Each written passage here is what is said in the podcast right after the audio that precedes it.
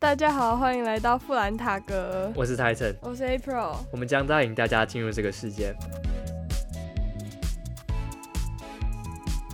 那这礼拜我想要分享一下我们在使用线上开会的心得，因为我们自己有办一个 club，那我们就蛮常需要用到 Google Meet 或者是 Zoom 这种系统，我就发现。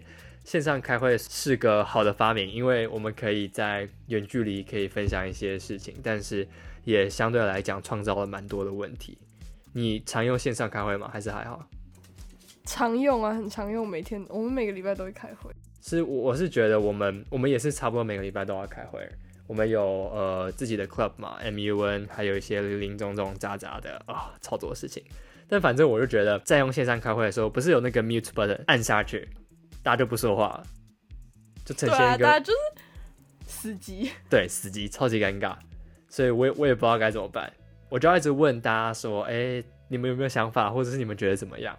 哦，你你跟我们社长一样，谁？我们社长要一直问，啊，大家有回复他吗？还是没有？没有，只有我回，家都不回，然后他们就意见很多，他们就会打长文，然后在私下说什么他们不爽，可是 可是他们当场又不讲，就我觉得是。很多人都觉得，哎，我是不是按了静音后我就不用讲话？真的只有讲话的人只有少数几个，就变成说要有人要带很麻烦。我也觉得，对，哦，我们是还好，就我们社长跟副社长会带。是不是要尝试不要有静音这种功能？不然有静音你就要再多一个步骤，就感觉发言没有那么的直觉性。好像他会叫你关，因为太多人开的话会杂音或什么的干扰。但是这系统的问题啊，看看能不能做得更好。如果说它可以把那些杂音去得更干净的话，我们就可以不要把它静音关掉了。有道理，我觉得这样这样也还不错。但是我觉得你会不想讲，我不知道讲什么。所以真的要遇见人还是比较方便，在开会上面遇见人会比较方便。Yes，好啦，实事就是大家情人节快乐。没有情人的明年会找到。好了，不 OK，我不知道。没关系，那我们就人生一切都很美好。对，我们就讲，我们就来今天的正式主题好了。正式主题好。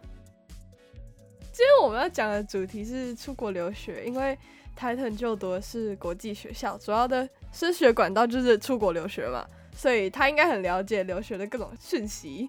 就让我们一起来探索新的领域吧。酷。OK，好，那我就来讲一下关于出国留学这个主题吧。因为现在资讯透明化的关系，很多人可以看到越来越多学生去国外留学。比如说在 YouTube 上啊，或者是线动上，大家都会发一些 po 文，说自己去了哪一个国家之类的。那美国的话是为主流，而去日本、澳洲还有欧洲的人数也在逐年的增长。所以根据教育部二零一九年的统计。出国的总人数已经上开了四万一千多人，势必在几年过后还是会持续的增加。而出国留学的初衷可能是起源于交换学生时留下的壮景，或者是已经有家人或朋友在国外读书之类的，那也想要尝试一样的道路。而在多元文化的交流之下，这也会将逐渐变成一种趋势。所以更在增进自己的学术面同时，有些人可能就会更想去尝试。不同的风土民情，以及达到更多的自我成长。而我是因为已经有家人在国外居住的关系，所以进而拓展了另外一种的就学方式。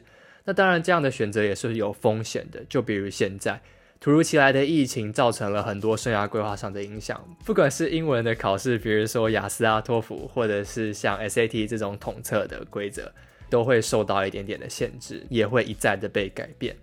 在未来增添更多不确定的因素底下，其实出国这个选择，以现在看来，好像可以再多加考虑了。出国留学，我认为其实并不是一个必要的尝试，也不必要因为说跟风啊，或者是自己的主见而为家庭带来更多的压力。在台湾的教育体制下，一定也是可以培养出很多有能力的人才。只是我觉得这是一个环境与风气的差别，以及可以遇到的人。那在观念上，国外的学生跟台湾的学生也是有蛮大的区别的。呃，如果以人口而言啦，台大的学生大概在三万人上下，而为全台之首。在台湾一年出估约有一百二十万的大学生，而对比起美国，就单纯以加州而言来说，大学生的数量总共上看两百万人。那我们常听见的 UC 系统啊，比如说 UCLA、UC Berkeley 这些学校，每一所起跳也都是四万人。所以，其实，在大学的校园中，我们可以碰到更多来自不同科系的人，也意味着有更多的竞争，但也是有更多的机会。那在此时的话，就会有更多激烈的辩论，跟产生出更多不同的点子，也会更容易遇见一些可以共同执行自己想要目标的人。但是国外学费很贵诶，然后生活费也会很贵，出国读书真的有那么值得吗？除了可以拓展自己的视野，得到更多资源，认识很多新的人，大家平常对留学既有的印象之外，还有更多优点吗？而且，如果真的很想出国，却没有资源可以出国的话，有什么解决办法吗？好，那其实当然，高昂的学费一定是一件非常恐怖的事情。我也有听说过，国外有很多人一辈子都在还清自己的学贷。那相对而言啦，其实你拥有的资源也会比起台湾来讲更多，在人才的培训上，还有未来找工作的职业规划上，其实国外的大学有些是更有计划性的。就接近于毕业的时期，其实你有蛮多机会可以到大公司实习。在加州，可能有些人听过的就是去 Google 或者是那种 Facebook 的细谷大公司做实习生。如果你表现优良的话，你的起薪绝对是台湾的好几倍。像我就听过，去呃 Google 实习两个月可以赚到三十万，对，非常惊人的价格，真的很惊人。对。哦，我也想去。你可以试试看申请那边的大学，但你要看你的科系是什么。呃，对对对，科系，哎，对，科系很重要，不要只看学校。对啊，我觉得就像投资一样，因为毕竟出国是一件蛮高风险的事情，但是高风险一定伴随着高获利嘛，你要自己去权衡啦。那在年轻的时候，其实我认为我们是更有能力去承担这样类型的风险，所以我觉得出国留学的选择是一个合理的。那虽然我不能保证国外的教育体制一定比台湾的好，或者是大家会更习惯跟更融入的在那个环境下学习，但以几率跟风险而言的话，我觉得其实收益很高的比例是大于你的付出的。我们很常看见百大或者是什么各式各样的名单，什么。QC 评表的那些说什么大学的好坏，比如说可能台大被排在八十几名，是有什么逐年增加之类的。其实我觉得啦，大部分的人会忽略掉那个细节的评分项目，而比较大的重视都摆在最终最终的那个名次上面。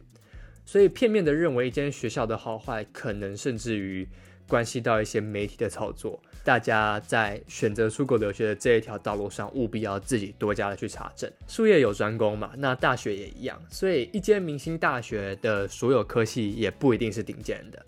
在查证的同时，我觉得也可以增加自己的判断力，同时也一定更了解自己的志向以及需求。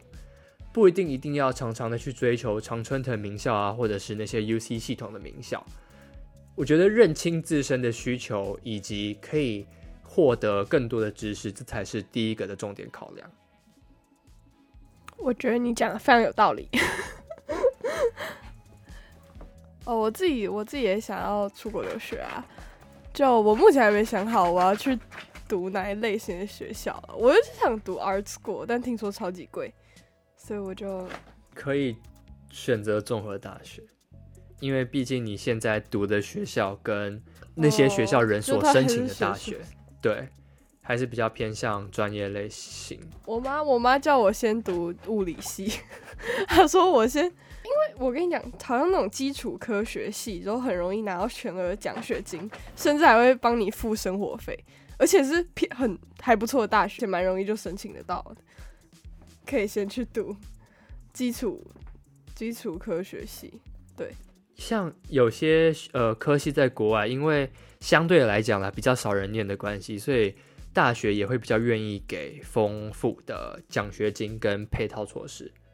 对，奖学金是一个解套，也不是解套，就是一种解决方法。你也可以去选择申请奖学金这条路。就像之前我有听说过那个 NYU 的阿比阿布达比分享嘛，他们有给你呃生活费，还有出国玩的机票，以及呃出国玩机票，好扯。还有一些一年可以花多少钱的，反正它的福利非常好，像这样它就是吸引去学生去加入嘛。哎、那我们除了申请大学之外，还要做好什么准备才能在国外活下来？就自己出国，感觉超级惊悚的。我这我觉得在国外活下来这个问得好，因为在出国前真的你需要很准备很多资料、备审之类的，还有签证，你不要在最后一个礼拜才去搞定它。那首先吧，一定是语言以及文化的冲击，再来就是面对同学以及认识新的人的方面，可能会有很多难关需要自己去克服，不一定会是那么顺遂的。但你也不能这么容易的就轻易放弃掉它，不然你选择待在台湾就好了，待在自己舒适的生活圈就够了。那我觉得啦，人一定不要安于现状，不然这样是不会进步跟不会去改变的。虽然我不能说，呃，选择安定这个是一个错误的选择，但全部都是个人自身的选择啦。而我觉得我们也只是可以有这个资源以及这个机会去更好的突破自己的界限。那为何不妨冲一波试试看？在发掘问题的时候就去解决，而进一步的迈向我们自己所设下来的目标。台湾的大学教的东西就会相对有限。其实教育有很多选择啦，大家可以多听多看，说不定会发现新的一片天。哦，是，我是觉得确实有机会的话，就可以出国尝试看看，不管是留学或者是打工换宿，其实都蛮值得的。那就像这个 podcast 一样啦，我认为其实跟不同人交流，跟不同呃社群之间的互动关系上，其实我们就可以有更多的资讯可以分享给大家，以及可以记录一下我们在这一段路程上所经历的。每一个礼拜，我们也就尽量的推出一点点的内容，跟大家讨论一下关于学制上面或者是一些学校发生的事情啊，我们有的活动。那如果对我们讨论的内容有什么疑问的话，或者是有哪些内容想要更加了解的话，也欢迎多多的提问我们跟分享哦。好好诶、，OK，那好，我们这个礼拜就到这边结束喽。我是 Titan，我是 April，大家再见。拜拜。